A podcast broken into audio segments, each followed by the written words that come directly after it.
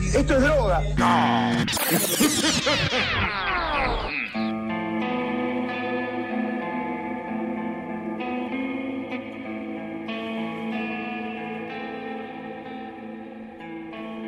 Muy buenas, buenas a todos el oyente, bienvenidos a una nueva y esperada edición de Mambo Criminal, yo soy el Muni y conmigo como siempre los incunables Santi Barril y Flor Cuncún, ¿cómo andan, campeones del mundo? Es verdad, campeones del mundo. Bien, bien, ya de hecho me había olvidado que teníamos un podcast. Eh, Un poco nos pasó a todos. sí, sí, sí. Pero bueno, eh, estuvimos acá eh, tardando bastante, entre otras cosas mundial, fin de año, finales y bueno, la, Sí.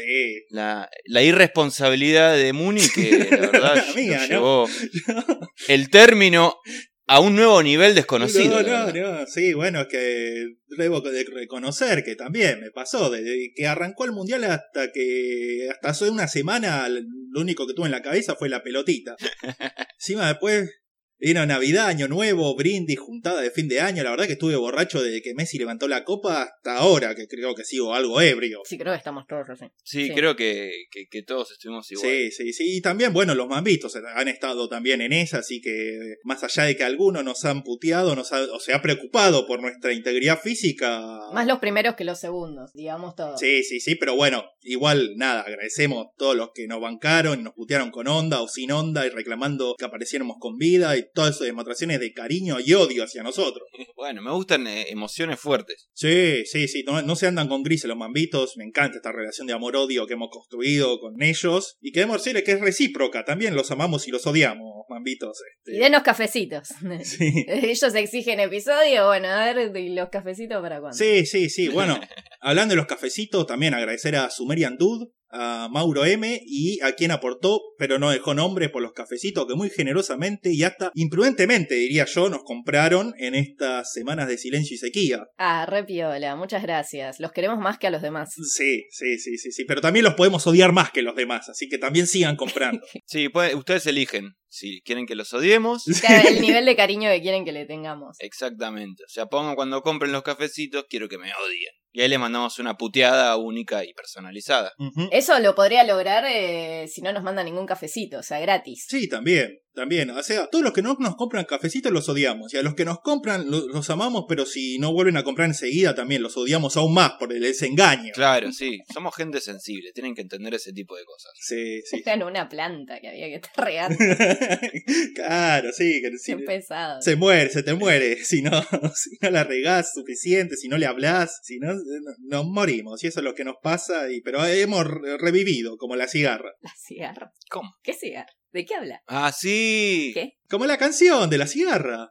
Tantas veces me mataron, tantas veces me morí. Sin, Sin embargo, estoy aquí. Resucitando. No, no, miren, no, pará. Acá de repente es como que hay una, una grieta total de los porteños versus yo que aparentemente vivo en otro país. Yo no sé de qué canción están hablando. No, pero este, este tema me parece que no es porteño. No, no, no, no tengo idea. No, claro, es lo menos porteño de Mercedes Claro. Sosa, es lo menos porteño que existe en la. No tengo idea de lo que hablan.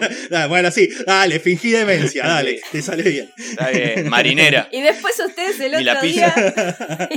Sí. claro, dos cosas. No sabiendo que al escalope se le dice marinera. Vos sos la que no sabía que la marinera se llama escalope. No, no, no, no, no. Eh. Yo le digo marinera, como está bien dicho. Sí. El resto del país me importa un carajo. Y la, la- el desconocimiento total y absoluto de que encontrarse un botón de cuatro agujeritos por la calle es de buena suerte. O sea, no puede ser que no sepan esa leyenda urbana preciosa. Mirá, nosotros no tenemos la culpa de que vos vivas en un lugar donde los botones escasean. Que no es por una cuestión de escasez o cantidad. Ay, Santi, va a empezar toda la discusión otra vez y tenés que rematarlo con lo de Monzón porque si no, no... Eh, No sé qué hablaban de Monzón el otro día.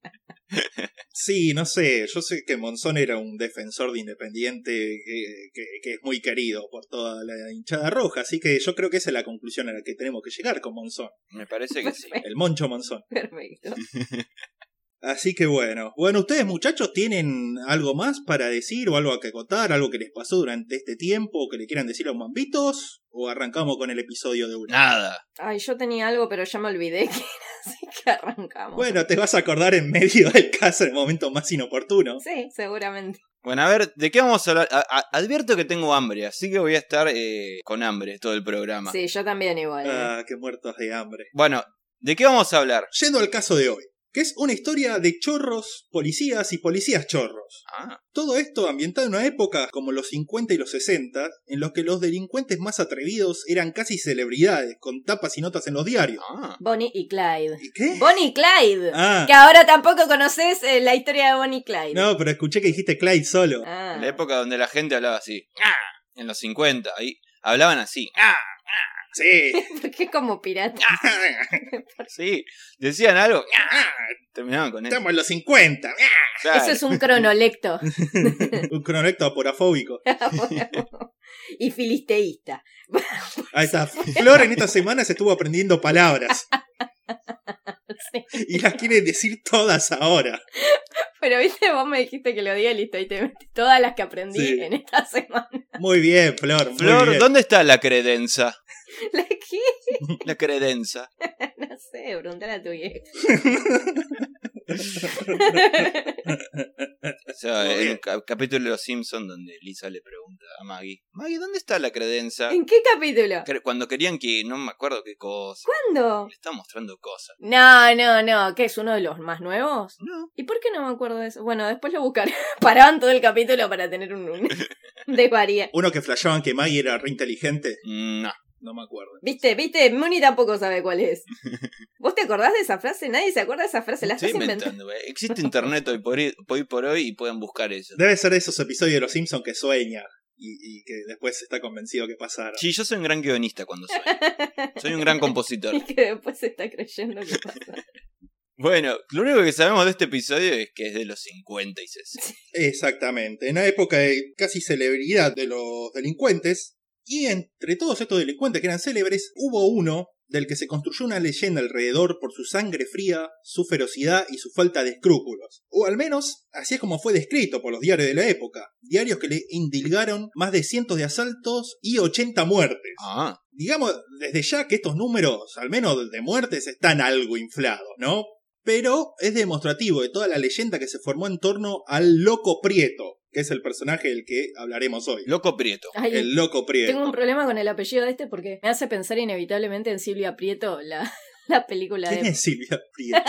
la película de Martín Reichman, que es un director argentino. ¿Quién es Martín No, no, Bregman? no, no, para escuchar, escuchar porque, porque tiene una relación con los doppelgangers. Porque A ver, Silvia Prieto es una película argentina de una mina eh, de casi 30, ponele, que un día se levanta y, y decide cambiar su vida por completo. Entonces dice, voy a dejar de fumar porro y me voy a conseguir un trabajo. como debería ser. No-. No voy a decir quién, pero bueno. Cuestión, cuestión que deja de fumar porro y se consigue un trabajo. Y con el primer sueldo viaja a Mar del Plata, donde, no sé, conoce un, extranjero, no sé qué random. Y el extranjero le dice que conoce a otra Silvia Prieto. Y ella se llama Silvia Prieto. Entonces, imagínate, Silvia Prieto de repente se pone del orto, porque hay otra Silvia Prieto. Y la llama y la busca por la guía y, y buscan encontrarse. Y es como, ¿está Silvia Prieto? No, ¿quién la busca? Silvia Prieto. Así es toda la película, Silvia Prieto, Silvia Prieto, Silvia Prieto. Y ahora no puedo dejar de pensar en eso. Capaz el chabón cha- cha- chamulló. Sí, y claro. cagó la cabeza con una mentirita blanca. No, no, pero sí existía, pues después se encuentran en la película con la otra Silvia Prieto. Y al final son un montón de Silvias Prieto. Como que yo te diga, ah, conozco otra chica que se llama Florencia. Pero mi apellido justo es muy raro. Porque Sa- Santiago Barril tampoco es tan común. El de Muni es re común. Sí, a mí es re común. Debe haber totalmente eh, clones con su nombre por toda la ciudad. Bueno, sí iba a decir, Silvia Prieto no es un nombre tan raro como para que haya flasheado tanto la mina. ¿Qué le pasaba? Dejó el porro y le pegó mal, Claro. boluda. Que, que dice que bueno, Nunca dejen de fumar porro. es claro, ni consigan laburo, porque después quedás, quedás Claro. medio pelotudo. Nunca agarren la pala. No. El nuevo flagelo de la juventud. Trabajo. ¿Qué es esta nueva moda entre los jóvenes? ¿no? De querer trabajar. Sí, sí, sí, de querer hacer cosas. Bueno, nada, me- el Prieto me hace acordar a Silvia Prieto, perdón, pero mi, mi- chip mental eh, me va a decir que es Silvia Prieto todo el tiempo y yo sé que no lo es, pero bueno. Menos mal que dijo que iba a interrumpir un poco. Yo te dije, de acá nos vamos a ir a las nueve, por eso yo vi que, vi que era largo, dije, uh. Y bueno, pero- Pero vos nos, o sea, vos nos conocés. Bueno, un poquito de sosiego, por favor. eh, Pero además del propio Prieto, esta es también una historia de corrupción, violencia y criminalidad policial. Y con esto no me refiero solo a la corrupción y violencia que digamos es normal, es de la policía a la que estamos acostumbrados, ¿no? Estamos hablando en este caso de una fuerza policial tan brutal, corrompida y sanguinaria que se convertiría en el precedente inmediato de otras organizaciones paraestatales y parapoliciales infames por su criminalidad, no solo en sus métodos, estos antecedentes, sino también en los nombres. Así que estamos hasta las manos en este caso. ¿eh?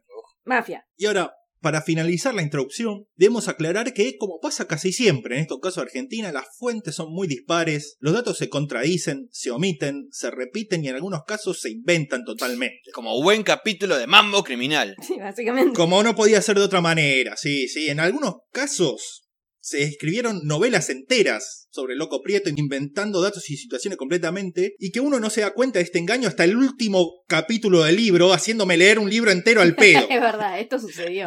Esto no es la primera vez que pasa. Por eso también tardamos un montón en, en grabar. Sí, sí, sí. Es su propio enemigo. Sí, sí, esta fue una de las razones, claro, porque se retrasó el, el episodio. Claro, no es que se está rascando hace tres semanas, realmente estaba leyendo, pero el tema le llevó mucho más tiempo. Sí, sí, sí, sí, sí, no, la falta de escrúpulo de los autores de libros. ¿Viste? De todos los autores de libros.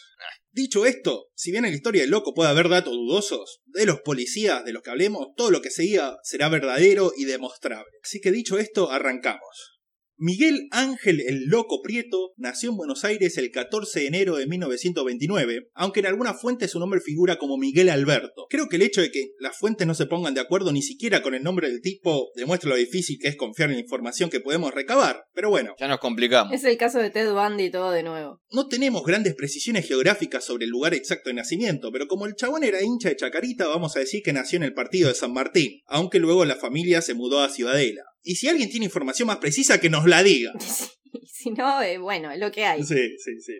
Era el segundo de tres hijos nacidos del matrimonio de Domingo y Teresa Prieto. Fue el mayor de estos hermanos, Domingo Cipriano, el más influyente en el loco, ya que también se dedicaba al viejo oficio del choreo. De hecho, uno de los recuerdos más atesorados por el loco era el de una mañana, cuando ya tenía 13 años, en que Cipriano volvió a la casa con una cadenita de oro para la mamá, una bufanda para el padre, un kilo de asado y achuras para la familia y una pelota de fútbol profesional para el loquito, cosa que recordó para toda la vida. La familia no se quejó demasiado de los regalos, digamos, era tan dura la vida que no iban a protestar por eh, algún que otro gustito que ligaran, ¿no? La impresión de todos estos regalos fue mayor en el loco, el cual ya había abandonado la escuela y estaba comenzando a perfilarse ahí como futuro ladrón. De hecho, ya había tenido una causa por lesiones a los 11 años, cuando el 25 de mayo de 1946, jugando un picado con los pibes del barrio, le reventó la cara a piedrazos a uno que había osado meterle un gol y festejárselo en la cara. Está bien, boludo, re atrevido. Eso no se hace. Sí, ¿no? Un poco cancherito, el otro también se le había buscado, ¿no? Y bueno, y sí. O sea, si le gritas el gol en la cara a uno, tenés que estar preparado ya que te la quieran dar. Y, y sí. Sí, claro. ¿Qué sé yo? claro. Mirá lo que le pasó a este, al, al- al- al holandés, al bobo. Y bueno. Y bueno. Y porque lo estaban mirando todos, si no le- le Messi le reventaba la cara a piedras. que mirá, loco, anda para allá, loco. Le decían a este loco Prieto que por estas cosas comenzó a ganarse el mote de loco.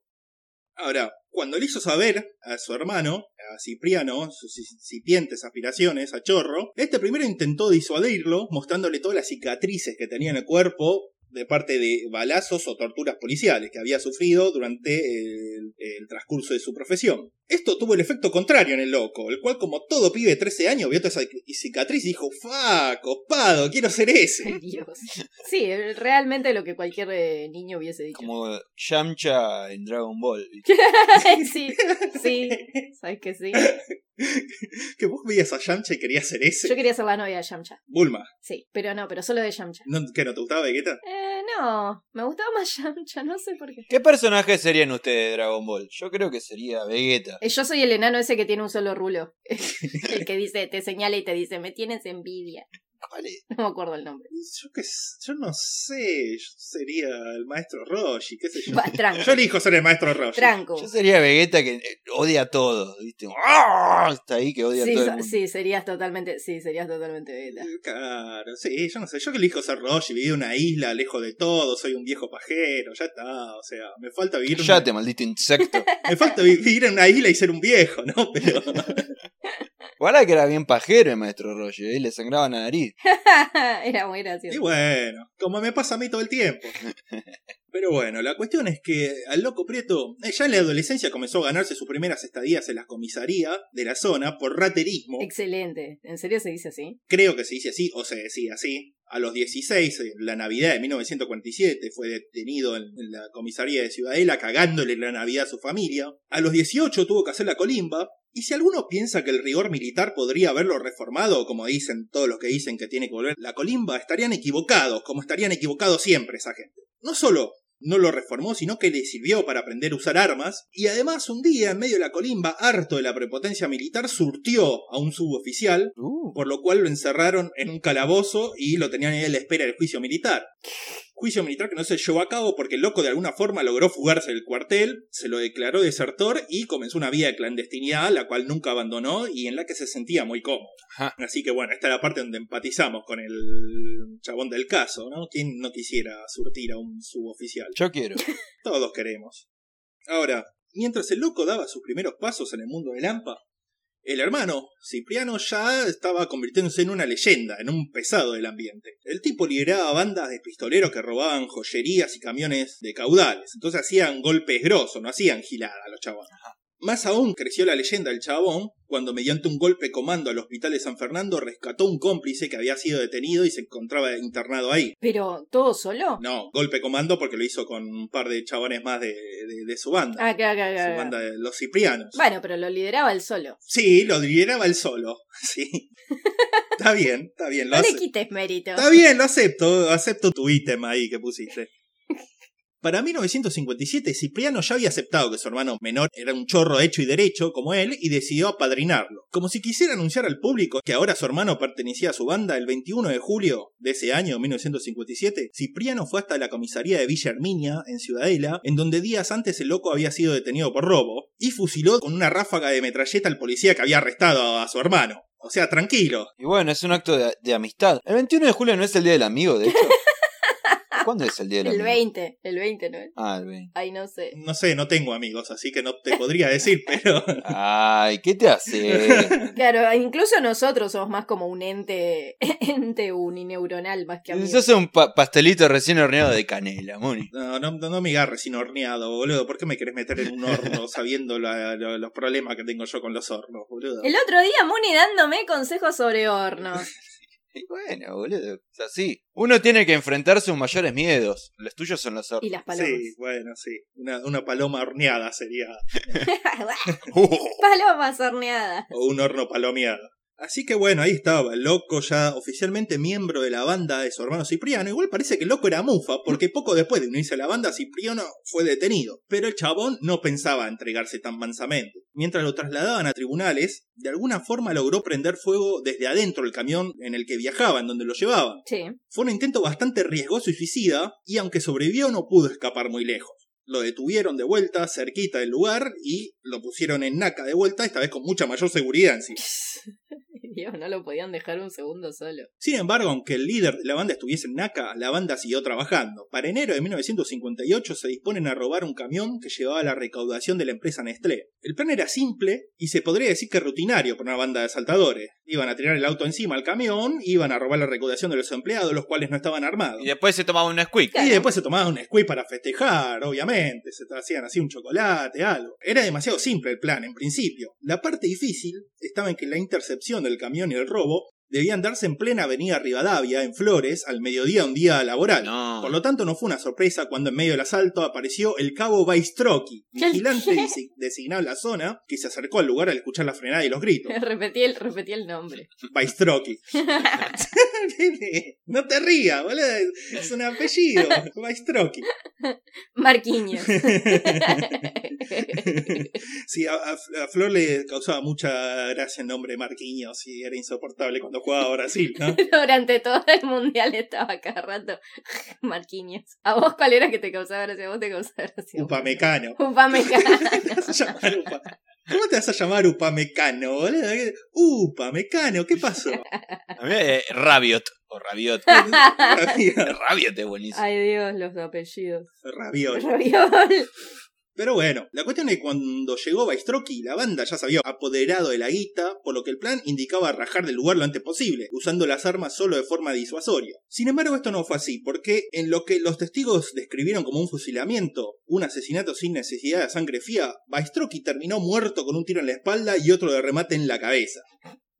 La identidad del tirador es difícil de determinar fehacientemente. Según fuentes policiales y periodísticas de la época, el crimen se le adjudicó a José María Hidalgo, miembro de la banda y conocido pistolero con varios muertos ya en su haber. Ajá. Pero la verdad es que a Hidalgo la policía ya lo tenía montado en un huevo, especialmente el mítico jefe de aquel momento de la policía, Evaristo el Pardo Meneses, que aprovechando la fama y fácil localización de Hidalgo lo acusó públicamente para lograr buenos titulares en la prensa una vez que fuese detenido, lo cual efectivamente sucedió. Pero entre los círculos criminales y policiales se decía que el verdadero autor del asesinato había sido el Loco Prieto, el cual, sin necesidad alguna, fusiló al vigilante, no se sabe, por puro odio a la cana, por pura locura o por pura sed de sangre. Hecho como este se repetirían en el futuro en la carrera del loco, así que no es tan descabellado pensar que fue así. Al parecer, ciertos contactos de Cipriano, del hermano mayor, con la Policía Federal, contactos que se dicen que habrían llegado hasta el propio Pardo Meneses, habrían protegido al loco también de que se lo acusara el chabón del asesinato. Y el tipo Cipriano, para agradecer esta protección que había dado la policía a su hermano en noviembre de ese año, se escapó de la cárcel de Villa Devoto, sobornando a los guardias y saliendo tranquilamente por la puerta principal. Ah.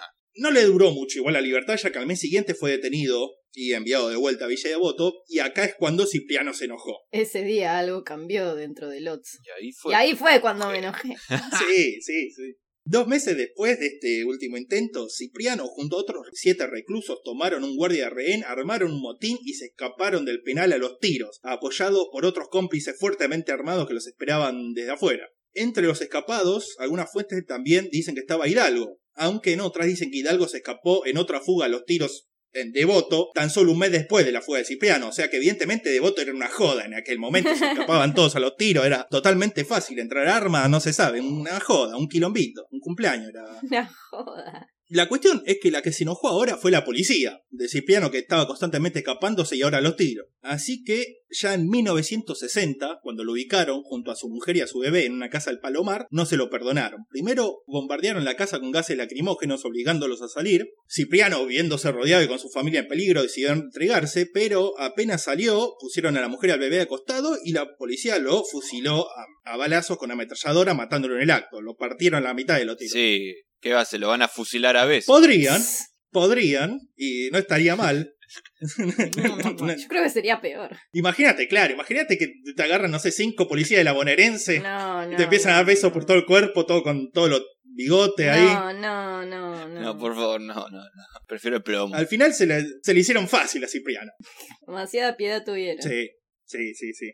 Ahora, con la muerte del líder, la banda se desmembró rápidamente y se dividió en pequeñas banditas. El loco se asoció con Luis Caliguante, alias Camote, Camote. un pibe de 22 años, pero con más de 10 años de experiencia en el choreo, y también se asoció con el Chino Salgado, alias el Chino.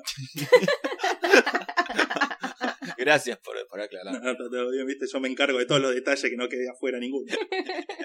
Por fuera de esta mini bandita que había armado, el loco también se asoció con un informante de la policía, quien, debido a estos contactos, le pasaba información sobre los negocios rentables y desprotegidos que podía reventar con su banda. Mm. Y para demostrar lo difícilmente absurda que fue por momentos esta investigación, digamos que en algunas fuentes a este tipo con el que se asoció el loco se llamaba Contreras, mientras que en otras se lo llamaba Chacholowski. Chacho Loki. O sea, ¿cómo pasas de Contreras a Chacholowski? Eh, ¿Qué pasó en el medio? nosotros tranquilamente podríamos. O sea, nos das media hora y llegamos ahí. Menos quizás. Es cierto, también es cierto que nosotros no somos parámetro de nada. Capaz ahí estaba quemando sus cosas y decía, el Contreras ya no existe más, y ahora es más soy Chacholowski. Totalmente. Miguel Miguel. Sánchez. Miguel, ah, Miguel Chacholowski. Cosme Chacho Loki. Pero bueno, así anduvieron por unos años haciendo trabajos más chicos de los que, que los que hacían en la época de Cipriano, por lo que también a veces hacían trabajo de contrabando para el Cacho Otero, el más grande contrabandista del país y de quien hablaremos un poco más más adelante.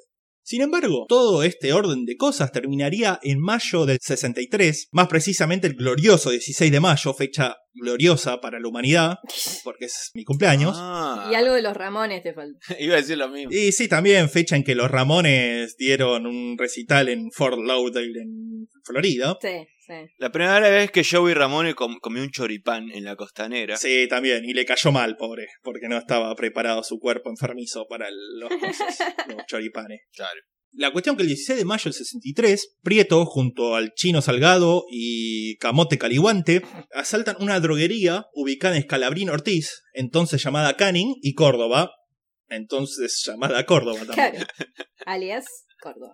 Chacholowski les había pasado la información de que se movía una muy buena cantidad de guita en el lugar, pero cuando llegaron allá y asaltaron el lugar, encontraron que era todo verso eso. Pudieron robar un par de pesos y algunas anfetaminas y otro tipo de droga nada más. Quizá, frustrado por esta situación, o quizá por puro gusto, el loco agarró y le pegó un tiro en la cabeza al farmacéutico del lugar, Miguel Shades, otra vez sin ningún tipo de necesidad, porque el tipo estaba de rodilla, totalmente indefenso y a la merced del loco. Hecho esto, se fueron corriendo los tres y se dieron la fuga y se separaron, cada uno se fue por su lado a resguardarse. Reservoir Dogs. Es una de Tarantino, boludo. Más o menos, sí. Sí, sí, una cosa así. Claro, es el Mr. Rubio, Claro. el loco Prieto. La cuestión es que Prieto fue hasta San Martín a la casa de Chachalowski a reclamarle el fiasco de que había sido el golpe. Y por reclamarle queremos decir que lo degolló. Ah, estaba ofuscado. Estaba ofuscadísimo. El tipo fue y agarró y le dijo, bien, Maginar Chachalowski está muerto. Le cortaron la garganta de aquí a acá. Estoy intentando comerme almuerzo. Estoy intentando comer mi choripán, dijo el loco Prieto. Y no, lo hizo boleta, Chacholowski, así que por eso se ve que no se, esforzaron mucho en, en encontrar el verdadero nombre, porque el tipo entró y salió de la historia así nomás. A quienes no les gustó absolutamente nada todo el quilombo que había hecho en la farmacia fue a los dos socios del loco, ¿no? Al chino y a Camote. Se juntaron los tres en una pizzería en Liniers y los otros dos le dijeron que así la cosa no iba, loco. No podés estar matando a la gente así como así, ahora por, por un robo de mierda tenemos un asesinato, nos está buscando toda la policía. Claro. El loco intentó defenderse, diciendo primero que el tiro se le había escapado. Después se desdijo y argumentó que había masijado a Ñato para que no lo reconocieran. Literalmente dijo, y pero mira el chino la cara de chino que tiene, no van a reconocer en todo lado. Refiriéndose obviamente al chino Salgado. La cuestión que Caliguante y Salgado no les convenció nada, propusieron tomársela cada uno por su lado por un tiempo y, y desmembrar la banda. El loco se negó diciendo que era mejor no levantar la perdiz y seguir como siempre. Y después de esto pusieron fin a la relación profesional entre los tres. El loco, en vez de irse a la fuga, siguió por donde siempre, mientras que los otros dos se fueron al carajo. Y parecería que demostró tener razón el loco, porque el primero que atraparon fue al chino Salgado, al cual al parecer sin que tuvieran que apretarlo demasiado, cantó todo y mandó en cana al loco. Después me lo imagino como Barty, pero yo tenía razón, tenía razón, tenía razón. Sí, sí, tenía razón, pero bueno, mató muchos farmacéuticos en el camino, así Eso que... también era cierto. Claro. Fue debido a esta delación del chino que el loco fue detenido por la policía justo cuando estaba por entrar a la casa de su novia en Parque Avellaneda. Más precisamente en la calle Whiten de Rodó y Tapalqué, por si alguno quiere ir a visitar. Bueno, Hace un tour, un tour de Buenos Aires. En esta calle detuvieron al loco Prieto. Ey, no, no avive Giles, pará, es un ideón. Después lo hacemos el tour de mambo. Bueno, ves por eso, sí, eh, patente pendiente. disculpe, señorita Barrymore. La cuestión que el loco fue llevado a la comisaría 43 de Floresta, en donde se le dio el cálido trato habitual de la policía exacerbado por el asesinato del cabo Baistrocchi, del cual muchos obviamente lo creían el verdadero autor de- del crimen. Lo tuvieron cuatro días torturándolos con golpes y picanas, pero extrañamente no lo cuestionaban por sus actividades ilegales ni por sus cómplices. Esto se debió a que la tortura fue meramente un método de ablande y también como una prueba de aguante secreta, ya que al cuarto día lo trasladan a la jefatura central de la Policía Federal, en donde entran en escena los quizá verdaderos villanos de toda esta historia. Lo llevan al despacho del comisario Juan Ramón Morales, jefe de la División de Robos y Hurtos de la Policía Federal, conocida en la jerga policial como RH, pero conocida luego también entre el mundo policial como la Brigada Trágica. Así que con estos nombres no puede salir nada bueno a esta gente y ya vamos a ver que no. Morales, conocido como El Gaucho, tenía 44 años y había nacido en Santa Fe. Gran sobrenombre, digamos todo. Sí, ahí están los arrinagauchos, que vos querías... con- Sí, sí, sí. ¿Te acordás? Sí, estos son los arrinagauchos. El tipo, ante su incapacidad de terminar el colegio secundario, ingresó a la policía a los 18 años. Y al igual que con la escuela no soportaba la disciplina y la obediencia necesaria para ser policía, pero el incentivo de portar un arma y tener poder lo hizo perseverar en la institución. Para 1941 lo designan a la División de Custodia Presidencial, siendo custodio originalmente el presidente de facto Edelmiro Farrell.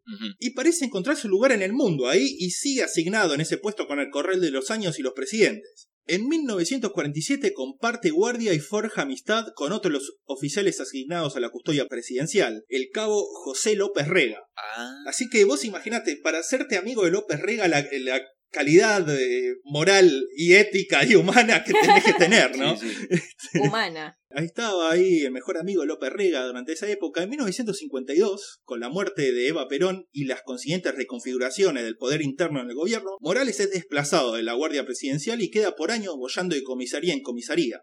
Años en donde se gana la fama de ser un agente díscolo e inconforme, según las palabras de los propios sumarios policiales.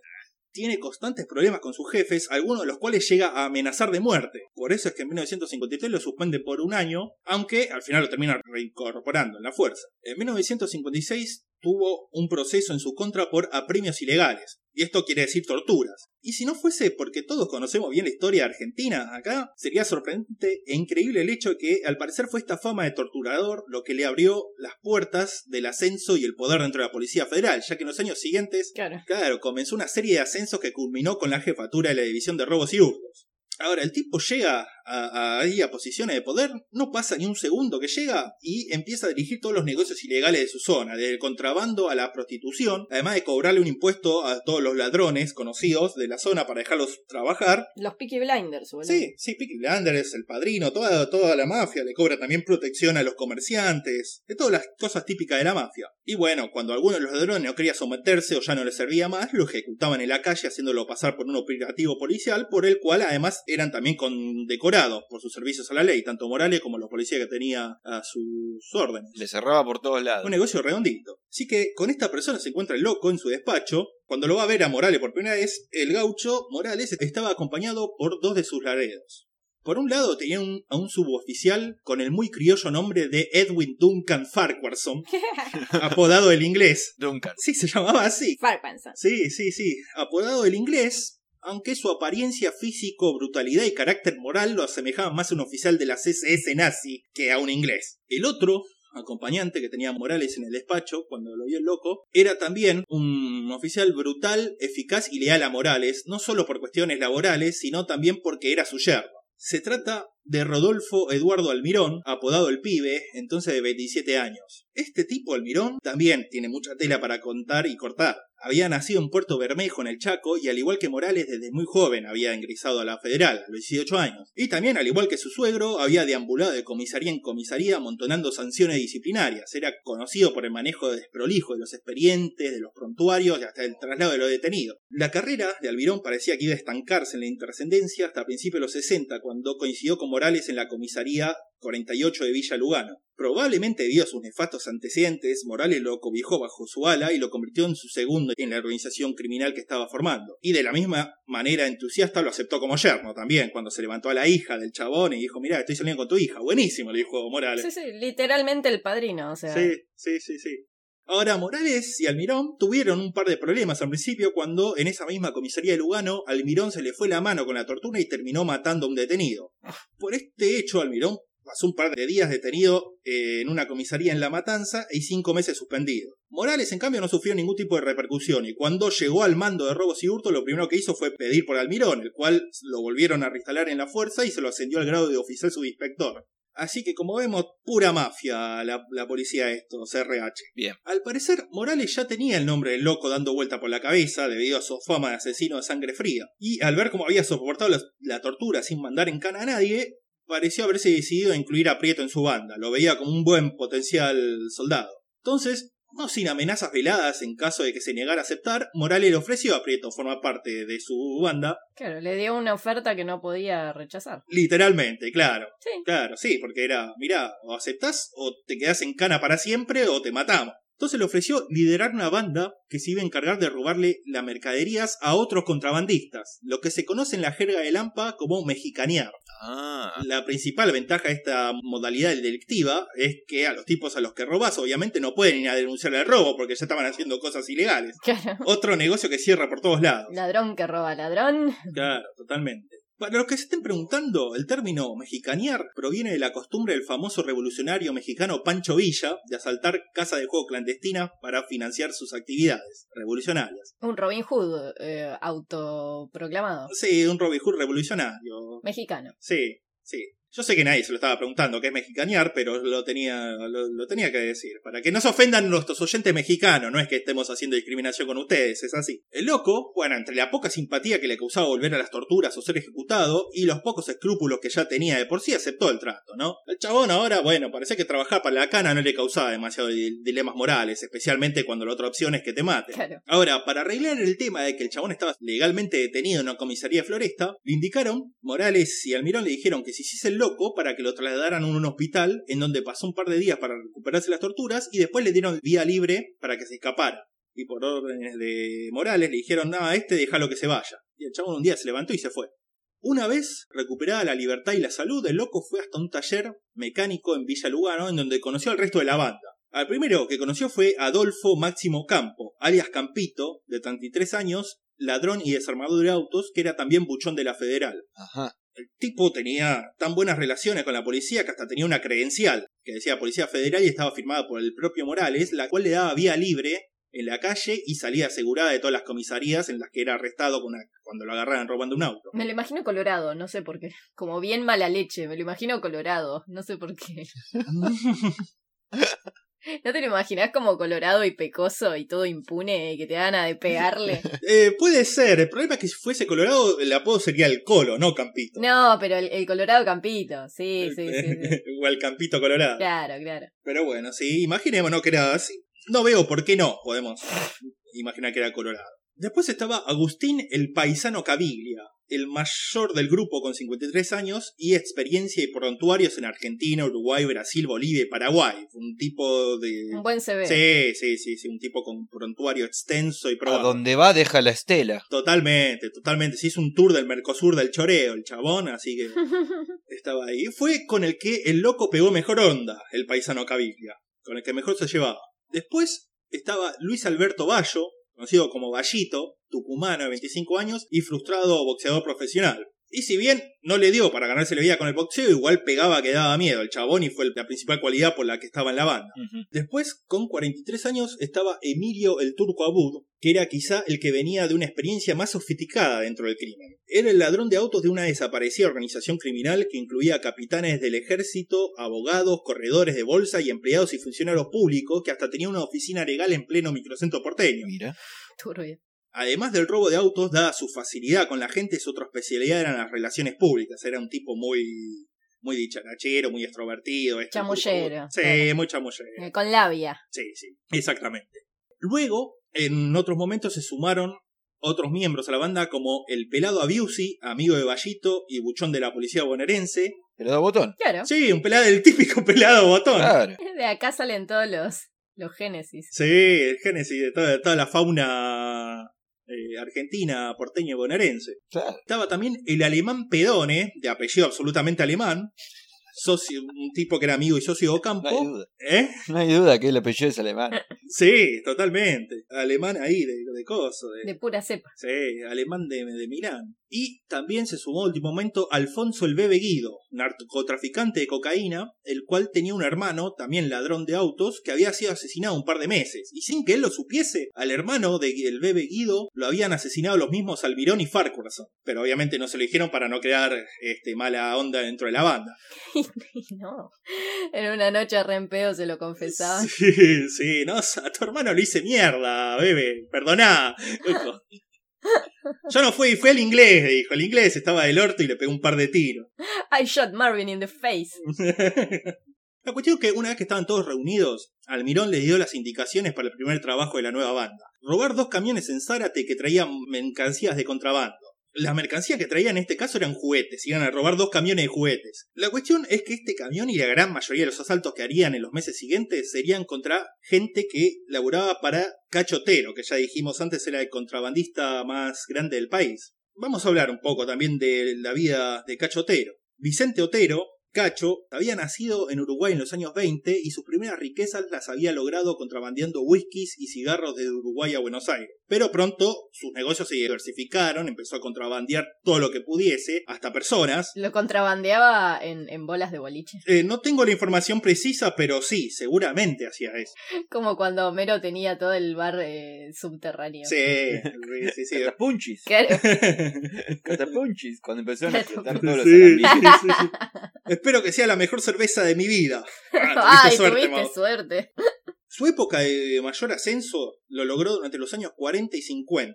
Pasa que el tipo, este cachotero, era un antiperonista fanático, entonces durante el gobierno de Perón se convirtió en el primer transportador de los exiliados antiperonistas en el Uruguay, tanto para llevarlos allá como para hacerlos entrar ilegalmente al país. Pesado. Por lo que se ganó el, el aprecio y el reconocimiento de muchos sectores de la política nacional. Además de los exiliados, también contrabandeaban mercaderías y armas para los intentos de estabilización del gobierno de Perón. Es por esto y sus varias otras actividades ilegales que fue investigado a finales del gobierno peronista y detenido. Pero una vez derrocado Perón con la llamada Revolución Libertadora en el poder, uno de los primeros actos del gobierno militar fue indultarlo.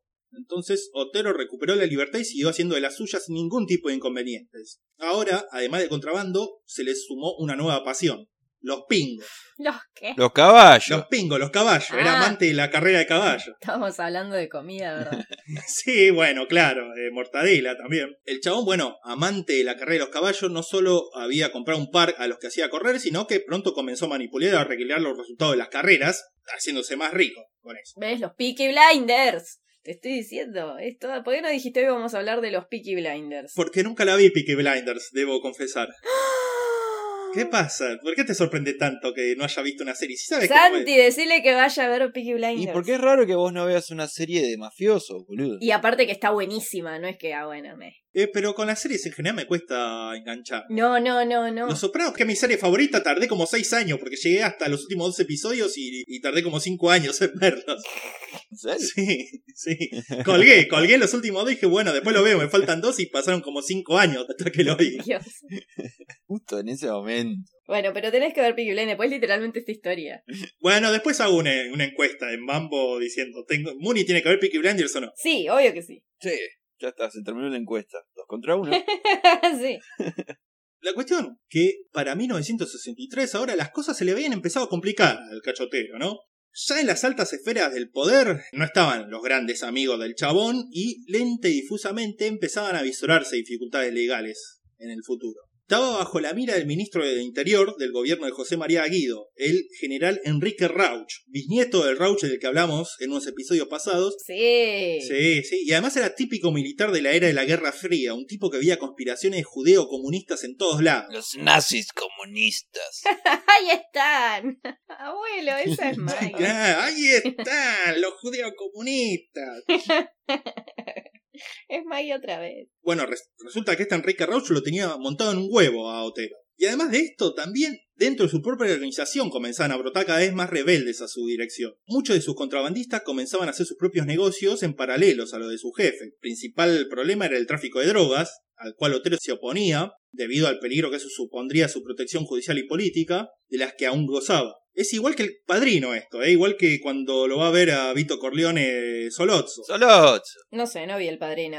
¡Ay, no viste el padrino! ¡Ay, ay! Mirá. Mirá, no solo lo vi, sino que lo leí, lo leí. Al pedo lo leíste porque debe ser el único libro que no es mejor que la película.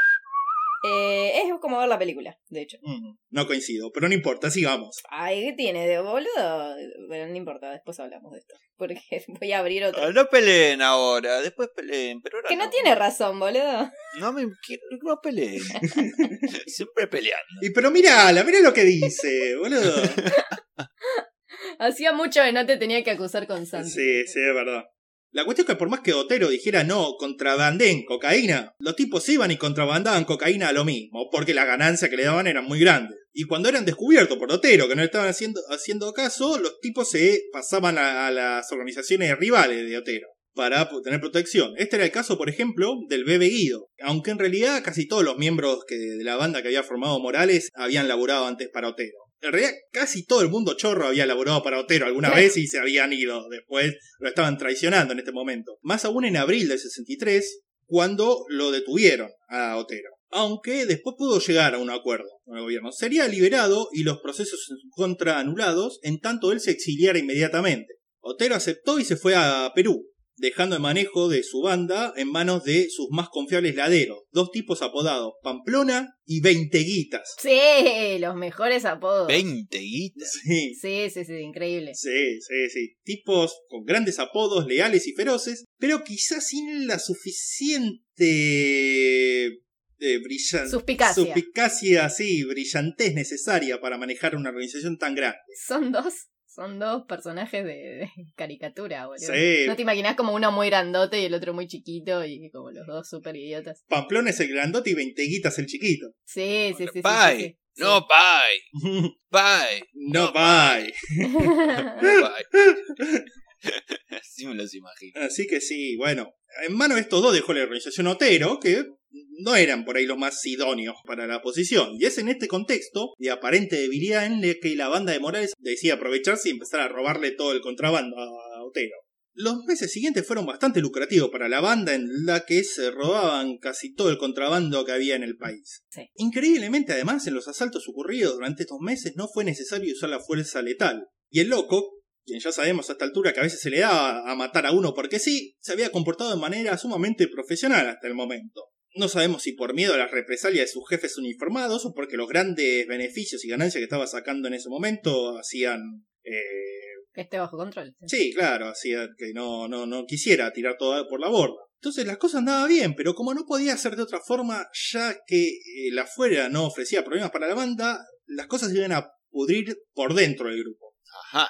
Todo comenzó la noche del 10 de octubre de 1963, cuando la banda en pleno se juntó a cenar, a tomar un par de vinos y después, bastante mamados, se fueron a un garito y una boate clandestina en Olivos. Obviamente, entre el alcohol y la cocaína, recordemos que el bebé Guido era narcotraficante, el ambiente estaba picadísimo. Y todo estalló en un confuso episodio que involucró al loco, al bebé Guido, a una señorita de compañías que se encontraba en el tugurio y al novio de esta señorita que también trabajaba en el lugar como mozo. Lo cierto es que la mujer terminó con un par de dientes menos, el novio con toda la cara tajeada por una botella de whisky y el loco y el bebé desconociéndose y tirándose un par de piñas entre ellos. De ahí viene el se desconocieron. Sí, totalmente se desconocieron mal, urgidos por sus colegas, para dejar de hacer quilombo para que no cayera la policía, el loco y el bebé decidieron definir la disputa fuera del lugar de un modo muy particular, pero que parece que era bastante común, al menos en la época y dentro del mundo de los ladrones. Es como en Peaky Blinders cuando, cuando Tommy les dice no fighting, no fighting, no fucking fighting. Y después lo primero que hacen es pelear. Sí, bueno, sí, algo así, algo así, pero con menos acento inglés, me imagino que lo dijeron. Una especie de duelo con autos. Ambos acordaron una esquina en donde iban a pasar en direcciones contrarias con los autos a total velocidad con intención de chocarse. El resultado sería que uno o los dos se mataran o que uno reculara al final perdiendo el duelo. El gallina, el famoso juego de gallina. Claro, claro, claro. Bueno, ocurrió esto que uno al final reculó que fue el bebé desviando el auto a último momento para evitar la colisión, afirmando al loco como verdadero loco de mierda y líder indiscutido del grupo. Y también dando un ejemplo de por qué los tipos vienen en promedio menos que las mujeres, porque hacen este tipo de pelotudeces como chocarse con los autos. Pero bueno, está bien, el duelo quedó con un ganador claro, pero esto no evitó que los resentimientos comenzaran a formarse al interior de la banda. Entre el bebé Guido y el loco Prieto ya estaban todas las cosas media mal. A esto también se suman los rumores de que eh, la mujer del paisano Caviglia, una mujer mucho más joven que él, se estaba trincando a casi todos los miembros de la banda, chorros y policías, enturbiando aún más el ambiente del grupo. Ajá. Como si esto fuera poco, además el loco ahora sí empezaba a comportarse cada vez de un modo más errático durante los asaltos. Una noche lluviosa en Zárate, el loco, que estaba manejando el auto que llevaba a la banda, casi hace que se maten todos al realizar una maniobra peligrosa mientras intentaban detener al camión que iban a robar. Si bien logran detenerlo, otra vez casi se caen a tiros entre el loco y el bebé Guido, ya que este estaba enojado con la temeridad del loco con el auto. ¡Qué pesados! Solo la intervención del paisano Caviglia evitó que se matasen ahí en medio de la ruta y en medio de un choreo. Entonces, como dijimos antes, Caviglia, el paisano, fue el que pegó mejor onda con el loco, por lo que poco después de este asalto se animó a contarle una confidencia. Resulta que el paisano estaba bajoneado porque sospechaba que su mujer estaba teniendo un amorío con un ladronzuelo del barrio llamado Raúl Ruiz Díaz. Y le preguntaba al chabón, el paisano, al loco, qué, qué tenía que hacer, si matar a Ruiz Díaz, si matar a su mujer, si no, no dejar nada. No, no tenía solución, porque a la mujer igual la seguía queriendo, aunque la quisiera matar. Entonces el loco agarró y le dijo, como favor a su amigo, mira, yo voy a resolver este tema por mi cuenta, vos dejá de pensar, vos fumá, tranquilízate, que yo lo voy a arreglar. Una semana después de esto, el loco junto al alemán Pedone secuestraron a Ruiz Díaz. Lo llevaron a un terreno descampado que había entre el club de golf de Sáenz Peña y la cancha Almagro, donde primero le disfiguraron la cara a navajazos y le cortaron una oreja y tres dedos. Sí, Reservoir Dogs otra vez, eh, ahí suena la canción esa. Sí. No, no, no, no, no, no, no. Sí, sí, sí, sí. Después de hacer esto, le vaciaron el cargador de los chumbos sobre la humanidad del pata de lana, y después como acto de justicia para su compañero humillado, castraron a Ruiz Díaz y guardaron el miembro seccionado en el bolsillo del saco del óbito. Finalmente enterraron el cadáver en una fosa bastante superficial, la cual estaba destinada a ser descubierta. Total, igual no iban a reconocerlo porque lo habían dejado desfigurado el chavo. Al enterarse el hecho, Caviglia, el paisano, primero se alivió de que el loco no hubiese decidido matar a su mujer y se sintió feliz y agradecido de que la familia de Ruiz Díaz no pudiese hacerle un funeral a cajón abierto, por como le habían dejado estropeado al chabón. Ajá. Así que con este buen ánimo fue el paisano Caviglia junto al loco, al bebe y a Campito Campo hasta Mendoza para un nuevo trabajo. Detuvieron un camión que traía cobre de contrabando desde Chile. Entonces agarraron, ataron al conductor, pero cuando estaban por hacer lo mismo con el acompañante, el conductor, este se retobó, dándole un par de buen golpes a Campito y casi lo ejecuta con un revólver que tenía escondido en la tobillera. Sin embargo, el loco fue más rápido y le pegó un tiro en la frente antes de que pudiera hacer más quilombo. Ya con un asesinato era mejor no dejar testigos y acto seguido fue hasta donde había dejado al conductor del camión y también lo remató con un tiro en el pecho. Ahora, para complicar aún más las cosas, escucharon un auto que se acercaba que terminó siendo un patrullero de la policía mendocina. Actuando rápido, el loco desató el cadáver del conductor y cuando llegaron los dos oficiales le dijo que él y Ocampo eran los conductores del camión y los dos muertos eran los dos asaltantes a los cuales se habían resistido. Cuando preguntaron, ¿y esos dos quiénes son? Hablando de Caviglia y del bebé Guido que estaban ahí también, dijeron que bueno, esos dos justo estaban pasando con el auto y pararon a ver el quilombo. Ah, astuto. Sí, no, sí, no se le creyeron mucho los policías, por lo que cuando vieron que la farsa no iba a poder durar mucho más, agarraron el loco Prieto y los otros, los encañaron a la policía y los encerraron en el cajón del patrullero. Ajá. Y después agarraron y se fueron con los camiones y los autos a la mierda. Toda la carrera de Tarantino inspirada en este caso, básicamente. Sí, básicamente sí, sí, sí, sí, sí, puede ser, puede ser, sí. Al final sí, vamos a decir, episodio dirigido por Quentin Tarantino. Cuenten Tarantino, sí, totalmente. Ahora, estos hechos preocuparon a Morales y Almirón, no solo por el doble asesinato en sí, sino por lo cerca que estuvieron los tipos de hacer boleta a dos uniformados, lo cual ellos sabían hubiese sido un desastre. Sin embargo, los problemas empezaron a llegar de otra parte, desde un lugar mucho más cercano a la banda. El 3 de marzo de 1964, una brigada de la Policía de La Plata irrumpió en la casa de Campito Ocampo bajo la excusa de un viejo pedido de captura que había. Ocampo logró escapar, pero fueron arrestados su hermano y el alemán Pedone, que también estaba en la casa justo en ese momento. Al enterarse de lo sucedido, Morales se comunicó muy ofuscado con Félix Sarkis, el jefe de la brigada de San Justo y socio suyo en la policía bonaerense. Este tipo Sarkis era quien le daba la zona liberada a Morales y a su banda para actuar en el oeste, en la zona oeste del Gran Buenos Aires, a cambio de una parte del botín. El tipo, este Sarkis, se mostró sorprendido, dijo, no, yo no sé nada de esto, yo no mandé a nadie a detenerlo. Pero Morales no se lo terminó de creer, porque después de todo, cierto que últimamente estaban empezando a dar golpes en zona oeste que no le informaban y por ende no le pagaban a Sarkis. Y sospechaba que esta orden de detención a Campito era una apriete de la bonaerense para que no se siguiera haciendo el vivo, Morales. En realidad, el apriete había llegado a un lugar mucho más cercano a Morales. Oscar Fernández era un suboficial de robos y hurtos que estaba resentido porque lo habían dejado fuera de los negocios de la banda y había comenzado a pasar datos sobre los hechos ilegales de Morales, de Morales y compañía a la policía de La Plata. ¿Se sabe por qué lo dejaron afuera? No, no, no sabemos si porque no le caían bien, si porque era un boludo, si porque llegó tarde. Porque era un Sí, boludo. la cuestión que lo dejaron afuera y el tipo estaba re enojado, porque los otros estaban haciendo un montón de guita y él no. Sí, sí. Y laburaba con ellos en la misma dependencia. Entonces los empezó a mandar en cana. Morales todavía no sabía esto, pero como precaución decidió guardar por un tiempo a Prieto y a sus muchachos. El problema es que tenían un negocio muy bueno en ciernes, el cual no daba para desaprovechar. Resulta que había un empresario bioquímico llamado Jaime Berkovich que había hecho una Breaking Bad. una, sí, una, una quiebra fraudulenta de su empresa, ayudado por el contador Emilio Pardo Seibane, con el cual se podían hacer más de 10 millones de pesos. El tema que era, era que el contador se había dado vuelta y amenazaba con denunciarlo si no le daban un pedazo más grande de la torta. Qué pesado. En vez de eso, el empresario se contactó con Morales para que lo ayudara a cambio de un par de estos millones. Entonces, para no arriesgar a los chorros, esta vez el trabajo estuvo a cargo del inglés Farquharson, secundado por otros dos oficiales de robos y Aldo el Gordo Daumas y Jorge Rivero. El 13 de marzo de 1963, usando una camioneta propiedad de la mujer del paisano Caviglia para no usar autos oficiales, van a buscar a Seibane a su casa en Florida, en la provincia de Buenos Aires, y lo secuestran, haciéndose pasar por agente de la Brigada de San Justo, por lo cual el contador no ofrece resistencia. Ahora apenas se sube a la camioneta y comienzan los golpes, se dan cuenta que no se trata de una detención, sino de un secuestro.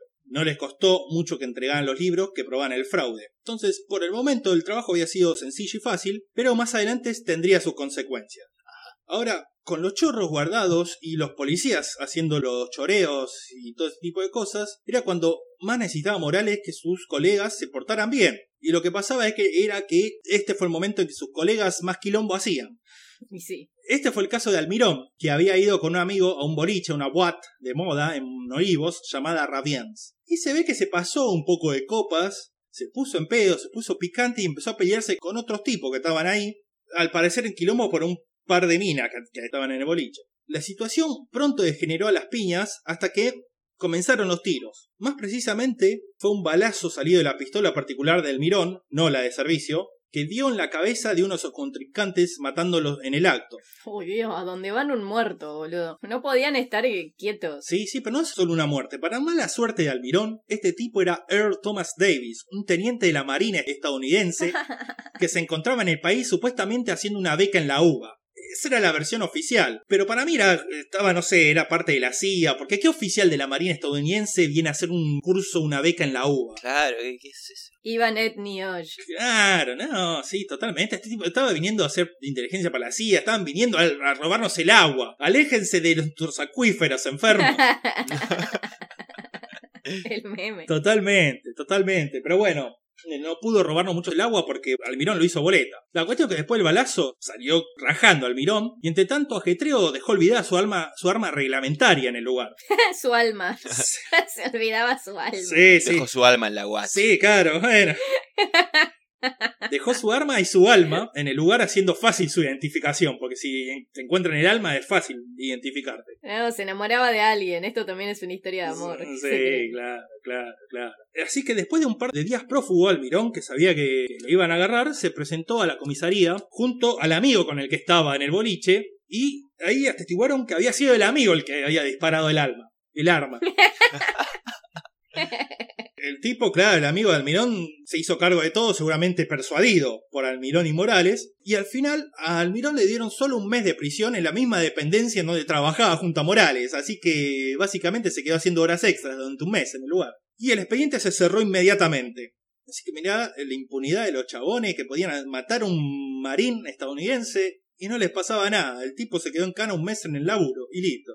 Ahora, mientras Morales trataba de contener los quilombos legales de su banda, los otros integrantes, los chorros que estaban guardados, también empezaban a hacer de las suyas. El bebé Guido y el turco Abud, dos de los miembros más descontentos de la banda, se reunieron con Ernesto Villa, conocido como Villita, uno de los mayores contrabandistas de cigarrillo del país y también una de las víctimas predilectas de Morales y su banda. En un principio, Villita intentó negociar con Morales un cese a los atracos porque lo estaban arruinando. Pero como Morales en vez de ceder se endureció aún más en su postura, Villa decidió hacer un trato con Guido y Abud. Les pasaría a ellos información sobre uno de sus cargamentos, el cual robarían antes de que se lo robara Morales.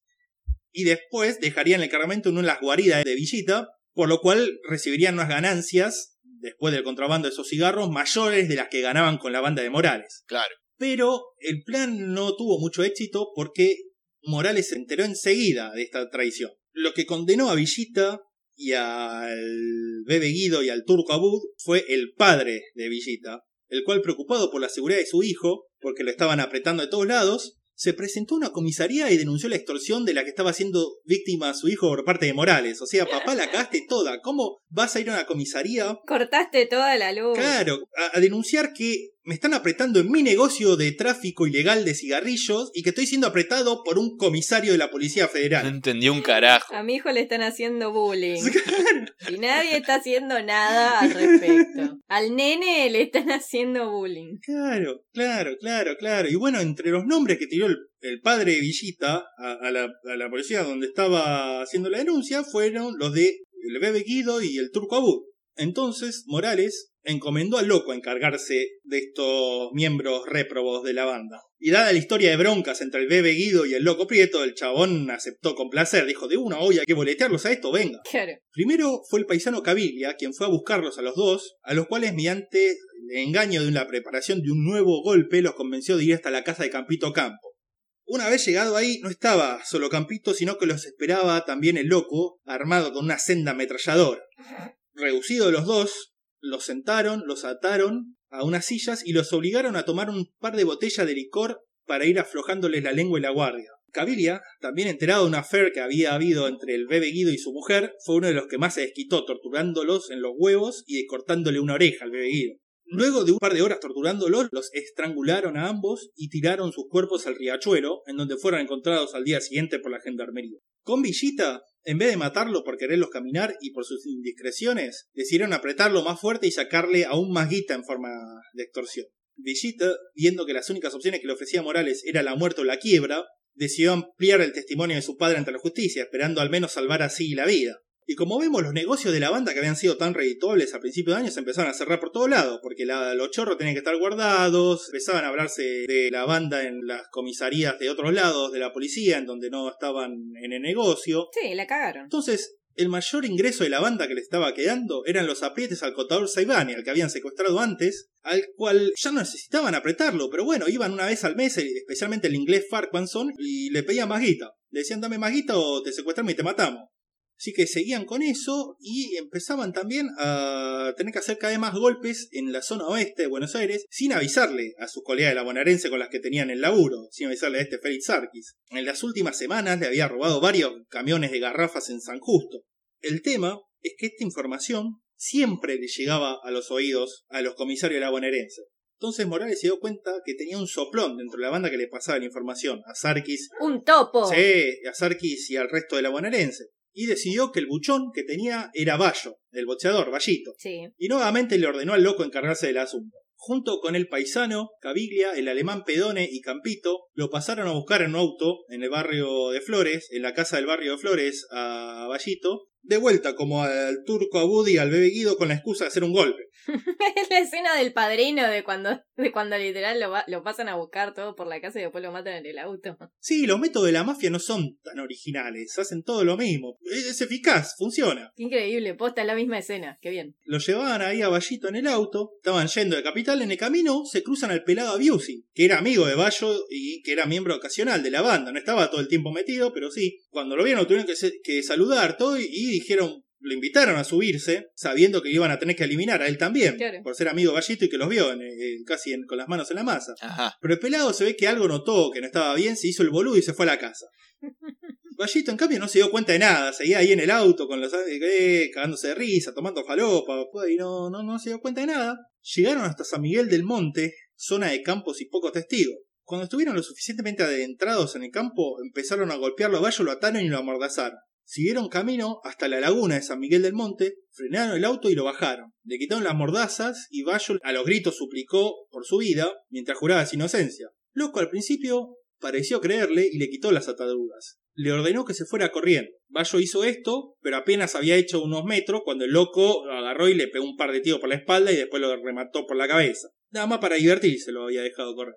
Hecho esto, Caviglia, Pedone y Ocampo desnudaron el cadáver y comenzaron a descuartizarlo con cuchillos, mientras que el loco le figuraba la cara a patadas y culatazos. Sádico de onda nomás. Sí, sí, sí, de sádico y porque la orden de Morales había sido que el cadáver fuese difícil de reconocer, ya que la aparición de los cuerpos del bebé Guido y el turco Abud había generado demasiado ruido para el gusto del comisario. Ah, claro, claro. Sí. Después de esto, casi todo el cuerpo de Bayo fue rociado de querosén y prendido fuego, excepto las manos y los pies, los cuales fueron tirados por la zona de Villa Lugano, por el autódromo. Y después de eso, Una vez descartadas bra- las manos y los pies del tipo, se fue cada uno a su casa. Sin embargo, todo este trabajo de destrucción del cadáver fue al pedo, ya que al ver que Bayo no aparecía, el pelado Abusi se contactó con la policía de San Justo. Estos, mediante una serie de averiguaciones, comprobaron que el cadáver encontrado en San Miguel del Monte era el de Vallito, el buchón de cabecera de la división. Y esta fue la gota que rebalsó el vaso de la bonaerense, que es nada, le estaban robando camiones en su zona y no le daban la suya, mataban a su buchón, agarraron y declararon la guerra a la federal. Ajá.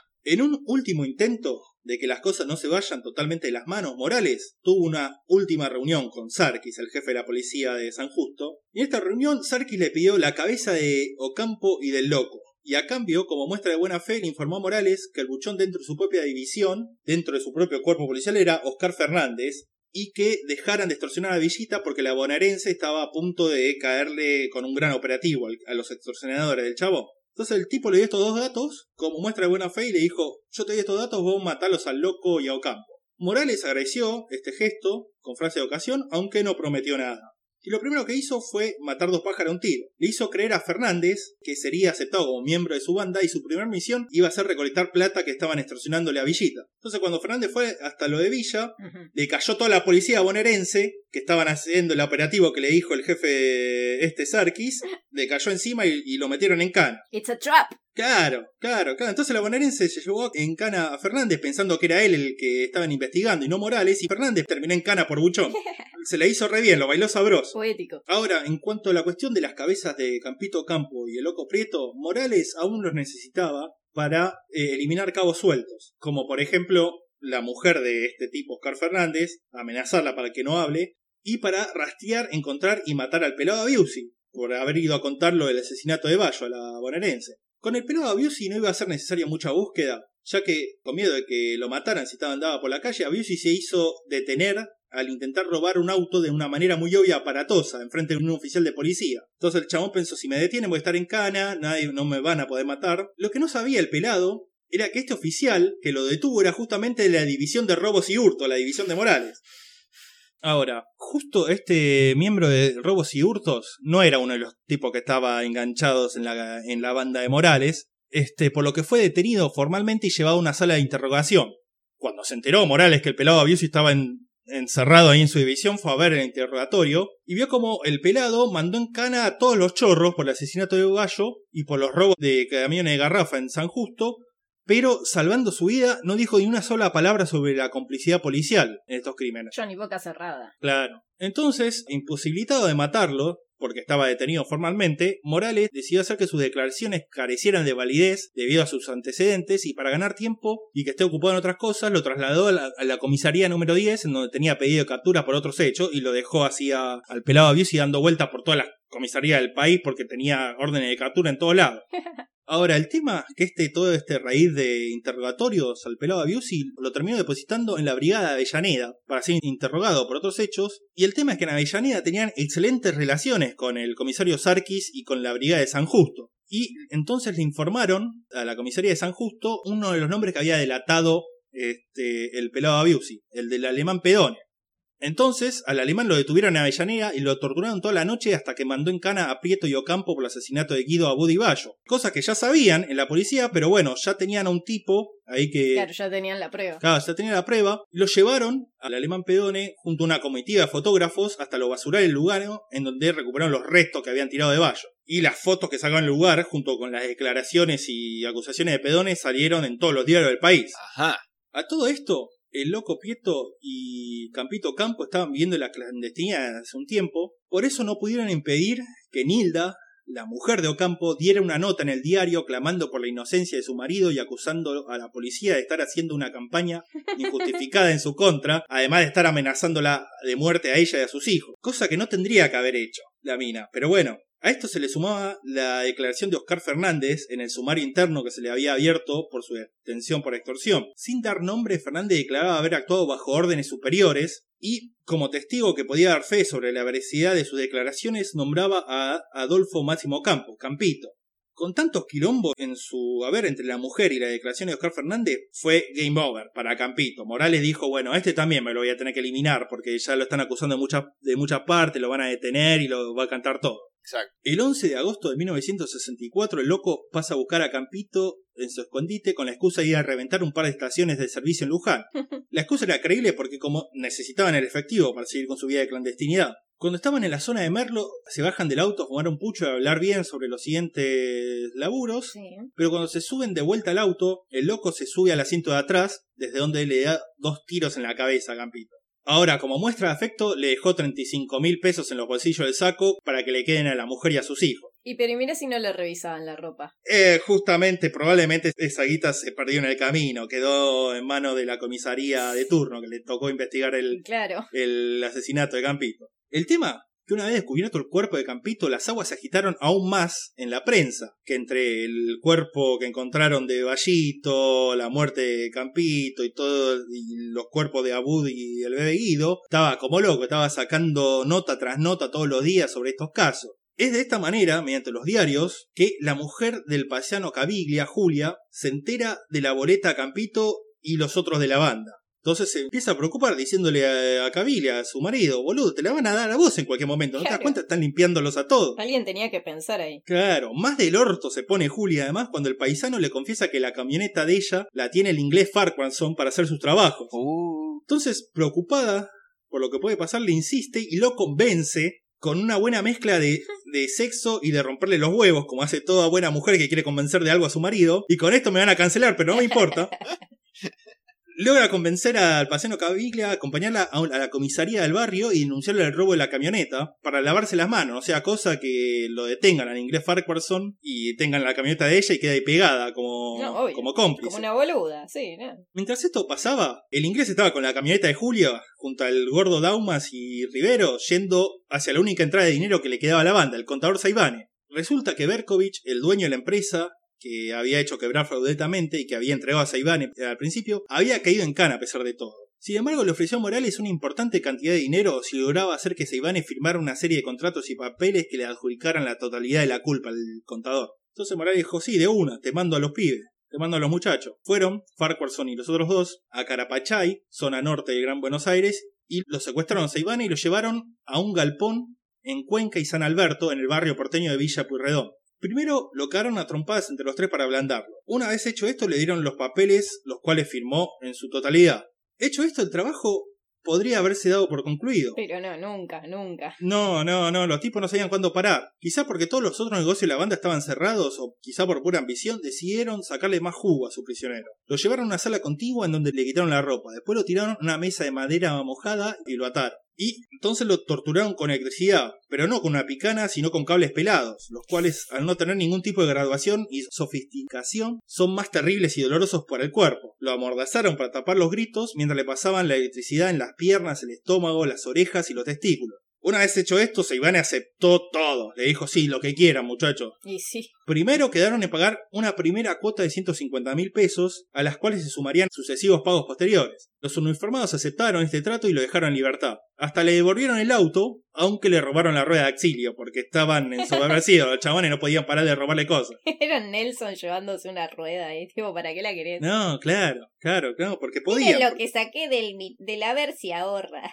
El tema es que Seibane, el contador, en vez de irse a su casa, quizá todavía aturdido por las torturas, se enfiló para el otro lado y terminó en Balcarce 50. O dicho de otro modo, en la puerta de la Casa Rosada, que es en Balcarce 50. claro. Ahí hizo un escándalo, y las heridas que tenía en el cuerpo fueron suficientes para que los empleados de la recepción le abrieran paso hasta la oficina de un funcionario del Ministerio del Interior. Al escuchar la historia del contador, el funcionario se comunicó inmediatamente con un juez y con la jefatura de la policía bonaerense. Como si fuese a propósito, el caso quedó en manos de la Brigada de Avellaneda, los amigos de Sarkis y San Justo.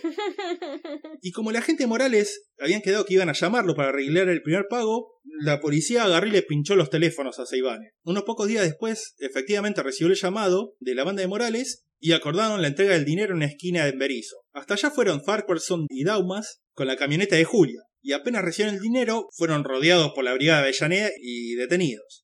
En un hecho irónico, que sería graciosa si no fuese una gruesa violación a los derechos humanos, el inglés y Daumas pasaron de ser torturadores a ser torturados por sus colegas en la comisaría de Avellaneda. La iranía es deliciosa. Sí, sí, sí, sí. Y se ve que estos dos eran buenos para darla, pero no para recibirla, porque no tardaron mucho en mandar en cana a Rivero, al que fueron a arrestar en su casa de Villa Celina. Pero cuando lo quisieron detener, Rivero sacó su arma y apuntó contra sus colegas, los cuales, hay que decir, llegaron hasta allá de civil y en auto sin identificación de la policía. La brigada decidió replegarse porque la calle estaba llena de gente y no querían arriesgar a que ocurriera una masacre. Una hora después, Rivero fue hasta la comisaría de la zona a denunciar que lo quisieron secuestrar. Al día siguiente fue al Palacio de Tribunales a rectificar la denuncia, pero la salida fue detenido por la brigada de Avellaneda, esta vez sí con las identificaciones. Estaban enojados por el retobe del día anterior y por la denuncia de secuestro y se le hicieron saber en los mejores términos durante el traslado hasta la brigada. Los tres policías, Farquharson, Daumas y Rivero, fueron acusados de privación ilegítima de la libertad, apremios ilegales, extorsión, destrucción de documentos y robo. Y este último cargo se debía a la camioneta a la que se trasladaban, la cual tenía pedido de secuestro desde que Julia, la esposa de Cavill, había hecho la denuncia. Todos interconectados y hasta las manos estaban. De hecho, Morales y Almirón eran los únicos miembros policiales de la banda que seguían libres. Pensaba que estaban bastante cubiertos, excepto por un solo detalle. Si los investigadores se abocaban a seguir el rastro de la camioneta, pronto iban a llegar hasta Julia. Julia se iba recontra encabronada. Sí. Encima de que tomó todos los recaudos. Claro, y la denuncia hecha en la comisaría por el robo de la camioneta los convenció a Morales y Almirón que si llegaban a interrogarla se iba a quebrar enseguida y contaría todo lo que supiese. Por ende, decidieron, y acá creo que ya sabemos todo lo que hicieron Morales y Almirón cada vez que tenían un problema. Y sí. Sí, decidieron liquidarla. La orden primero le llegó al loco, el cual por creer lo más conveniente que lo hiciera el paisano Cabilia, o por compasión para que estuviese precavido de lo que iba a pasar, el chabón se la pasó al paisano. Y le dijo, mirá, a Julia la tenemos que hacer boleta. Caviglia al principio intentó discutir la orden, pero finalmente la lógica de Lampa se impuso. Si a Vallito, el bebé y el turco lo habían matado por menos, Claro. Y a Campito, que era el de más confianza de Morales, se le habían dado también, no había ningún tipo de salida para Julia. Había que matarla. Entonces el paisano dijo, bueno, está bien, pero lo voy a hacer yo, loco, no te voy a dejar a vos que andás a ver qué le hace. Ay, Dios. O qué le hacen al Mirón y Morales, que son unos animales. Entonces, el domingo 23 de agosto, mientras los hijos se habían ido de paseo, el paisano se acercó a Julia por la espalda y le pegó dos tiros en la cabeza para después darse a la fuga. Dos días después del entierro, a la madrugada, el paisano Cablía se metió en el cementerio de San Martín y fue hasta la tumba de ella. Y después de un par de minutos mirando la lápida, se llevó a la sien la misma pistola con la que la había matado y se pegó un balazo muriendo en el instante. Un romántico. Sí, sí, sí, sí, bastante poético el chabón. Ahora, en el bolsillo del saco llevaba una carta de suicidio. Además de despedirse de sus hijos y pedirles perdón, acusaba a los que habían mandado a matar a su mujer. No daba nombres, pero el prontuario de Caviglia y la gente con la que se juntaba hacía fácil para la prensa el trabajo de relacionar el hecho con los otros actos de la guerra de policías y ladrones que se había desatado en los meses anteriores. Cuando Almirón se enteró de todo esto, le ordenó a Prieto mandar a guardarse cuando el loco le pidió hablar con Morales diciendo, che, ¿qué va a pasar con todo esto? Quedamos, quedo yo nada más de la banda, ¿qué, qué va a pasar? Ujú. Almirán se lo negó, le dijo, no, vos con Morales no te quiere ver, no, no, no te quiere ver, vos hablás conmigo nada más. Dile a Lisa que me pase la sal. Sí, sí, sí, sí, sí. Y entonces el loco se dio cuenta de que Morales se le iba a dar a él también, si no lo quería ver, no lo quería recibir, no quería que lo viesen juntos, Claro. es porque era el único cabo suelto que quedaba de esa banda. Entonces lo primero que hizo el loco fue tratar de venderse a la banda de Cachotero, el rey del contrabando, a quien le había estado robando al principio y que había vuelto al país con la llegada del gobierno de Ilia y con el consecuente cambio de clima político, ya que eh, Cachotero era amigo de bastantes tipos radicales. Entonces le dejaron volver al país, agarró de vuelta el negocio. El loco se entrevistó con Pamplona primero, pero no fue como le esperaba. No solo Morales y Otero habían hecho las paces, sino que los asesinatos de los colegas de Prieto habían sido, entre otras cosas, para vengar a Otero, ya que recordemos, muchos de ellos eran ex trabajadores de Cacho que lo habían cagado. Entonces Otero dijo, no, con este no quiero laburar, yo a todos los otros los maté, queda este solo, que también me cagó un par de veces, así que yo también lo quiero matar, básicamente. Así que desalentado por esto, decidió el loco que la mejor manera de sobrevivir iba a ser entregándose a la policía bonaerense, y desde ahí mandar en cana a Morales. Concertó un encuentro con un oficial de la bonaerense, un pata negra, con el cual pago de 800 mil pesos mediante acordó entregarse la semana siguiente. Entonces dijo, yo me voy a entregar, voy a caer en cana, ustedes protéjanme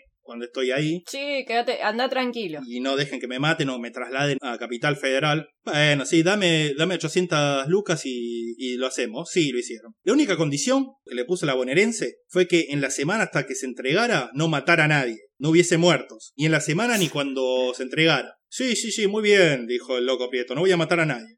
Al día siguiente el loco mató a un camionero en un asalto. Sí, boludo. Ya me la venía venir. Para sorpresa de nadie. Me la veía venir. Pero tenías un trabajo. Los 180 mil pesos que encontró en ese camión fueron para los suegros de Caviglia, del paisano, que se habían hecho cargo de los hijos de, de él y de Julia. Después reclutó un par de muchachos inexpertos de la barriada del conurbano para ir a hacer un asalto en el que tenía que caer en cana él, para entregarse. Era el 10 de septiembre de 1964. No tenía un plan muy informado, simplemente salieron en auto a recorrer las calles a encontrar una oportunidad de robar algo importante. En Villa Sarmiento se cruzaron un camión rastrojero lleno de cajas. Caja. Sí. Ah, sí, habló la fanática de las cajas. Es lo único que le faltaba a esta historia. Cajas. No era la gran cosa comparada a los grandes golpes que había hecho antes el loco, pero servía para hacer la pantomima del asalto y ser arrestado. Le tiraron el auto encima y en principio se hicieron pasar por policías que tenían una orden de captura del camión. Ahí al principio pareció que todo iba a salir bien, pero los fleteros pronto desconfiaron y sacaron sus propias pistolas para defenderse. Ah, Sí, sí, sí, sí, sí, no eran unos giles esto. Ahora, debido a la inexperiencia de los cómplices que había reclutado el loco para este, para este asalto, los tipos empezaron los tiros, a pesar de las protestas del loco que había prometido que no iba a haber muerto. Por suerte no los hubo, se ve que todos, tanto los fleteros como los cómplices del loco, tenían muy mala puntería. Pero la conmoción llamó la atención de un policía que estaba de guardia en la zona, que comenzó a perseguirlos a ellos también. Para peor los perseguía a los tiros, por lo que el loco tuvo que disparar también, aunque cuidándose de no acertar ninguno de los balazos. Arrancó la persecución a pie, el policía empezó a perseguir especialmente al loco, el cual se escondió en un garage en donde empezó finalmente a entregarse. Total, esa era la idea de, de todo esto, ¿no? Entregarse. Claro. Haciendo esto hasta tiró el, al- el arma fuera del galpón. El alma. Callate, tiró el arma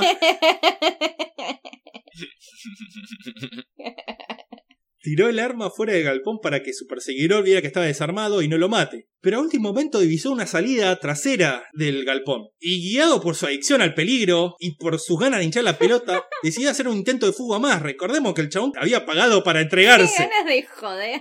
No, no tiene sentido. Pero en el momento dijo, a ver si se la puedo hacer caber al cana este. Porque así funcionaba la cabeza del tipo. Lo amo. Sí, sí, sí. Solo para ver si podía. Sí, sí, sí, sí. Salió de esa puerta y dobló la calle. Se escondió en un pórtico oscuro mientras intentaba sacar otra pistola que lleva en el cinturón. Pero entre la emoción y la agitación y lo chivado que estaba por haber corrido tanto, se le movió el arma y quedó dando vueltas en medio de la ropa del chabón y no podía sacársela de encima. Justo en ese momento llegó el policía que lo perseguía, el cual no estaba del todo seguro que este era el que estaba persiguiendo, ¿no? Porque se le había perdido un- un rato. Entonces lo iluminó con la linterna y vio que el loco se estaba riendo, porque toda la situación, especialmente el hecho de que se había pagado para entregar, que estaba viendo si no se iba a entregar o si se... Muy bizarro. Sí, y encima estaba buscando el arma que le estaba dando vuelta por, la, por, toda la, por toda la ropa, se le caía ahí por el pantalón y trataba de sacarlo. John se estaba medio cagando de la Y risa. sí, sí, es un sketch de los tres chiflados, boludo. Yo también me cagaría de risa. Claro, claro. Entonces el tipo vio la actitud sospechosa, lo agarró, lo palpó, encontró el chumbo y lo detuvo en el momento, diciendo vos sos un pelotudo, loco. Dicen que lo estaba ahí deteniendo y Prieto, aún con algo de risa, le dijo simplemente tuviste suerte, hermano, estás vivo y te ganaste un ascenso.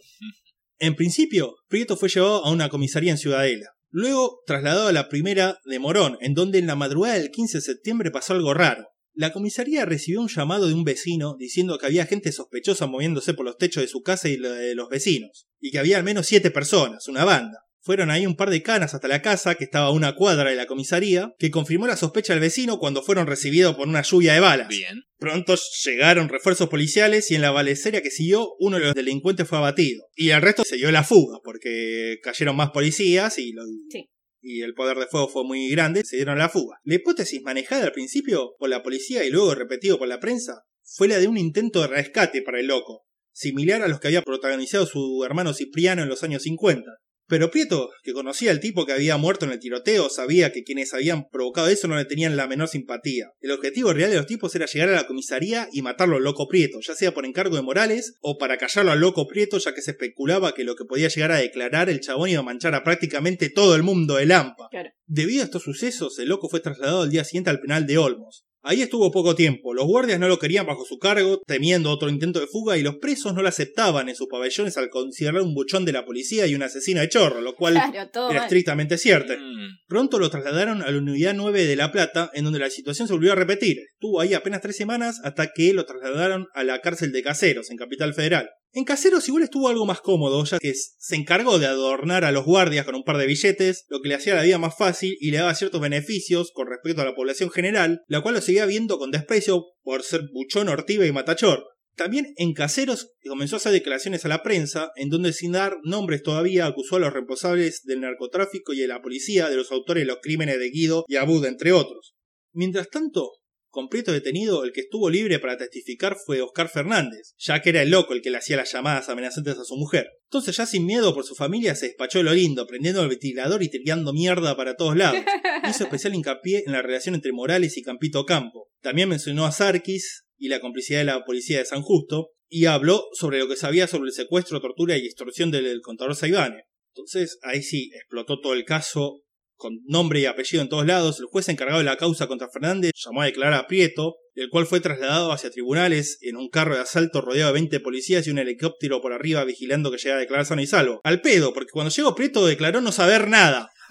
Otra vez contradiciendo, contradiciendo su propio juego. Le gustaba romper los huevos. Sí, sí, sí, sí, sí, sí, sí. Ahora el chamón lo que pensaba es que sí, quería mandarlos a todos en cana, pero no confiaba en este juez. Claro. Su estrategia era esperar que el caso recayera en un juez que le inspiraba más confianza Qué pesado. para llegar a un acuerdo judicial a cambio de su testimonio. Hay que negarlo, Benjamín, ¿eh? Yo no estaba, yo no fui. Claro, claro, pero acá ya no sabemos si el tipo era un boludo o un loco de mierda que le gustaba hacer quilombo por hacer quilombo nada más, porque esta, Un poquito de esto, un poquito de aquello. porque esta estrategia de seguir esperando el tiempo, seguir haciendo pasar el tiempo... Bueno, me- en su mente tenía lógica, boludo. eh. Claro, pero mientras estaba preso en una, en una cárcel de Capital Federal, cuando los que se la tenían jurada era Policía Federal, no era la estrategia más inteligente, digamos. Claro. Bueno, él, él tuvo un pálpito, boludo. Y bueno, la cuestión es que para diciembre le llegó sorpresivamente un nuevo traslado, esta vez a la cárcel de Devoto. Mm, Al principio al chabón le preocupó ese traslado, porque el tipo estaba bien en caseros y le pareció una maniobra esta del servicio penitenciario para ponerlo al alcance de sus enemigos antes de que pudiese declarar nada. Y supongo que ahí se arrepintió de no haber declarado cuando tuvo la oportunidad. Además, en Devoto los carceleros no lo querían nada porque se acordaban de su hermano Cipriano, el que se había fugado de los tiros de ahí. Devoto, además, estaba explotadísima. Con una capacidad máxima de 850 prisioneros, en esa época tenía 2000 Uf. cuando llegó Prieto. Era una bomba de tiempo y los reclusos tenían el mismo mal concepto de loco que tenían los presos en todas las otras cárceles. Aunque enseguida en la nueva prisión se encontró con un viejo conocido, Jesús Silvestre Páez, ex socio de su hermano Cipriano y del paisano Caviglia, y hermano mayor de Clarita, una ex novia de Prieto. un capo, de acá del barrio. Claro, claro, un, un amigo totalmente del barrio. Páez estaba purgando una condena de 20 años y era considerado un poronga de los pabellones de, de Devoto. O sea, era líder y puso a Prieto bajo su protección. Entonces se tranquilizó. El chabón dijo, ah, acá estoy con gente buena, Claro. no me va a pasar nada. Mientras tanto, en tribunales había todo un desfile de declaraciones e indagatorias. Morales, Almirón, Farquharson, Sarkis, la viuda de Ocampo, el contador Seibán y muchos otros personajes pasaron a prestar declaraciones, las cuales la mayoría de veces se agotaban en los repetidos usos de no sé, no me acuerdo, yo no estaba, no es mi responsabilidad, nadie sabía nada. A duras penas se logró las suficientes pruebas para acusar a Morales, Almirón, Farquharson, Rivero y Daumas por violación de los deberes de funcionario público y encubrimiento. O sea, nada Claro. comparado con los verdaderos cargos a los que se le podía se le podían dar a estos tipos. Nada más era el testimonio de Prieto, el cual ya no tenía nada que perder, el que podía complicarlos la vida y dar cuenta de las verdades de todas las cosas ilegales que tenía toda esta banda de policías. algo tenían que hacer. Algo tenían que hacer. En la noche del 22 de enero de 1965, Prieto dormía en su celda, que compartía con Páez, cuando se despertó sobresaltado al sentir que lo ataban de pies y manos. En la oscuridad no podía ver quiénes eran sus atacantes, pero siendo Páez el líder del pabellón, era imposible que se hiciese algo en su celda sin su participación o consentimiento. Le agarraron, le taparon los ojos y le amordazaron la boca para que no pudiera gritar. Primero lo cagaron a trompadas, después lo rociaron con nafta, lo envolvieron en una frazada a la cual rociaron de nafta también. Y poco después de esto, el loco era una llamarada humana. Claro. Los guardias tuvieron una llamativa lentitud en llegar a la celda y trasladarlo al Instituto del Quemado, al que arribó con más del 50% del cuerpo incinerado, no quemado. Mm, Claro, tremendo. Hecho ceniza, más o menos. Llegó muerto, o sea, no hay chance de que haya llegado vivo. No, no, no, sobrevivió. Que. Tres días Ah, bueno. en los que no dejaron entrar a su habitación ni a los parientes, ni a sus abogados, ni a nadie. Lo dejaron agonizando tres días hasta que murió el 25 de enero de 1965 con 37 años. La causa de la muerte fue caratulada como suicidio. Claramente uno si quiere pasar a otro plano se envuelve en 20 frazadas con nafta y se prende fuego, ¿sí? Sí, se ata todo, se amordaza, se, se, Ay, por Dios. se llena de nafta. Se deja agonizar tres días. Es como se suicidó de 20 tiros, es lo mismo. Sí, ese, sí, sí, sí. Causa de la muerte dejó de, de respirar. Peor que se suicidó con 20 tiros, porque de última puede decir, bueno, se empezó se pegó un tiro en el pie, otro en el otro, otro en la pierna, y fue subiendo hasta que se mató. Claro. Este es imposible que te ates de todos lados, te tires nafta, te envuelves en una cosa. Tuvo que hacer un sistema como, no sé, si fuesen esas máquinas raras, Sí. que de repente se cae una bolita, que golpea algo. Con poleas. Ah, hubo poleas involucradas. Sí, sí, sí, sí, totalmente. Pero no, se caratuló como suicidio y así quedó. Para la ley, para la justicia, para el Estado argentino, el loco Prieto se suicidó. Bueno, mira, eh, menos averigua Dios. Eh, igual, sí. Perdón. Eh. Al día siguiente de la muerte del loco Prieto, Morales y Almirón ingresaron al edificio de defraudaciones y estafas de la Policía Federal, en donde se los notificó de su procesamiento, se les asignaron los números de prontuario criminal y dos horas después, por orden del juez de la causa, se los dejó ir en libertad. Esas dos horas fueron las únicas en las que estuvieron detenidos por la causa de Prieto y afines. Ja. De la banda del loco, el único que sobrevivió fue el alemán Pedone, el cual fue liberado recién en 1968 por falta de pruebas por el asesinato de Bayo. Un año después fue acribillado en las calles por tres agentes de la policía bonaerense en Valentín Alsina. Hmm. Cacho Otero, el rey del contrabando, siguió acumulando poder clandestino entre el delito y los pingos. Si bien su nombre aparecía de vez en cuando en la prensa debido a algún escándalo contrabandista por el arreglo de carrera de caballos, y hasta terminó un par de meses en cana, su posición parecía segura y consolidada. Esto fue así hasta el año 1977, en que fue secuestrado y desaparecido por una patota de la ESMA. La versión extra o paraoficial, ya que recordemos que la dictadura no reconocía oficialmente las desapariciones, fue que Otero usaba su red de contrabando para proveer de armas a montoneros, versión que es extremadamente difícil de creer conociendo el apasionado antiperonismo histórico de Otero y sus vínculos con el Partido Radical. La causa más probable para su desaparición tiene que ver con el fanatismo por los caballos que Otero compartía con el mandamás de la ESMA, Mm. Macera. Es revelador para esta teoría que luego de la desaparición todos los caballos de Otero pasaron a manos del almirante, porque a ese nivel de mezquindad se manejaba. Claro, sí. El único policía que terminó procesado y condenado fue Oscar Fernández, el que había acusado en un principio a Morales y lo demás. Se lo condenó a tres años de prisión por encubrimiento y extorsión. Morales, Almirón, Farquharson, Rivero y Daumas fueron absueltos de todos los crímenes. En los sumarios internos abiertos por la Federal simplemente se los obligó a retirarse anticipadamente. La mayoría siguió su camino en empresas de seguridad privada durante los últimos años de los años 60 y principios de los 70 hasta el año 1974. Es una joda este país. Una joda, pará, falta todavía. Aquel año, Morales recibió la ayuda de un viejo amigo cuya carrera había ascendido de un modo meteórico. Estamos hablando de su, de su viejo compañero de guardias en el Palacio Presidencial allá por los años 40, el entonces cabo José López Rega, Sí. ahora comisario, secretario personal de Perón y ministro de Desarrollo Social desde mayo de 1973. Mm. Es como esas películas que no tienen sentido, que arrancan con un dato aislado y después todo el plot twist depende de ¿Viste? ese dato. ¿Ves?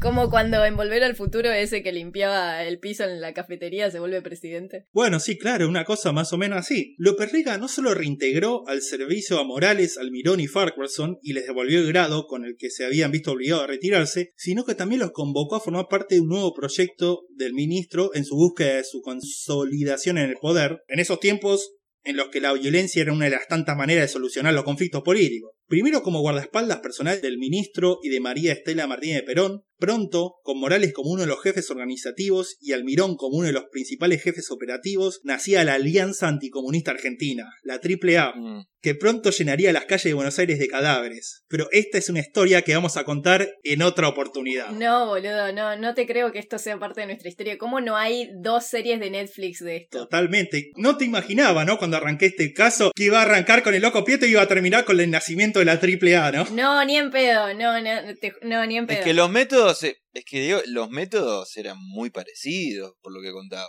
Sí, totalmente. eran exactos los métodos. Claro, claro, claro. La única diferencia por ahí es que con la AAA, como tenían mejores armas, te metían de a 100 balazos para matarte. Claro. Literalmente a 100 balazos. Pero el resto, el resto era- sí, sí, era la AAA sin el respaldo del Ministerio de Bienestar Social. Claro. Es como la peli esa RRR, justo triple R, que vi el otro día. Es como así de falopa, pero, pero argentino. Podés relacionar todo con películas. No, boludo. Pero es así como falopísima y con unos niveles de acción que sí, ¿qué? Y cómo se, se va enredando la trama sola y que vuelve al principio, no, es muy bueno. Es muy bueno. Quiero, quiero que hagan una película india de esto. Sí, sí, sí. Yo sé que en el medio de esta historia es media enrevesada, se mezclan muchos nombres y cosas, pero al final valió la pena y la historia final valió la pena y ya te digo, como introducción para algún futuro en donde hagamos la historia de la AAA. Re sí. Está... Sí, necesito como la, la secuela de Claro, claro. Vamos a hacer no para el próximo, ni para el siguiente, ni para el otro, pero. En algún momento. No, no, porque este ya llevó demasiado tiempo. Igual yo pensé que pensé que nos iba a llevar más, ¿eh? Pensé que íbamos a estar 3-4 horas grabando. No, no, no. Vos porque viste cuando las hojas del, del Word, del guion, y te asustaste. Pasa que nos distraemos un montón, boludo. Dije, no, bueno, si generalmente para hacer cinco páginas estamos hora y media, dije, bueno, no, no vamos más. Bueno, bueno, pero veamos después de la edición. Eso para que los mambitos no se quejen. Claro. Y que, y que de que las partes y de que, que hace mucho que no sacamos episodio, ahí tienen dos horas de capítulo. Ahí está, dos horas, no sé cuánto quedará después de edición, pero se va a quedar un, un capítulo largo, me parece. Ah, así que bueno, este, no sé, si ustedes quieren decir algo sobre el caso, aportar algo más, una conclusión, o de lo que sea, de lo que sea, si no es del caso, de la vida. No, esto es lo, lo que lo que pensé, lo, lo que dije, que los métodos eran los de la AAA. Totalmente, totalmente. Ya estaba todo acá. Mm. ¿Vos, Flora, alguna otra acotación? Al final nunca me acordé de lo que quería decir, así que el capítulo que viene les cuento. Si me acuerdo. O sí, el capítulo que viene o en otro. O en donde, claro, ya directamente el dato va a saltar en un episodio random, ni siquiera en un minuto random, en un episodio random. Mm, Sí, sí, sí, sí. Totalmente, totalmente. Bueno, entonces, eh, sin nada más que decir, quiero agradecer de vuelta a todos los mambitos por los mensajes, las palabras de amor y odio, a la gente del Discord que lo tenemos medio abandonado también, pero ya vamos a volver. Ay, sí, ya, ya volveremos, sí. Igual pueden subir memes, pueden subir lo que ustedes quieran siempre. Claro, sí, sí, sí, sí, no se necesita de nosotros, pero de hecho apenas terminamos de grabar vamos a meternos y a, a los gritos a decir que volvimos a grabar.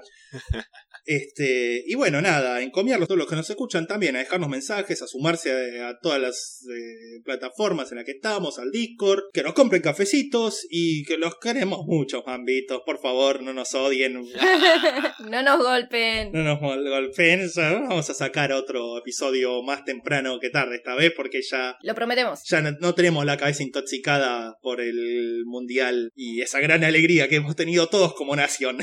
Así que, eh, nada, sin más para decir, me despido hasta eh, alguna semana en el futuro, mambitos. Adiós. Adiós, mambito. Nos vemos.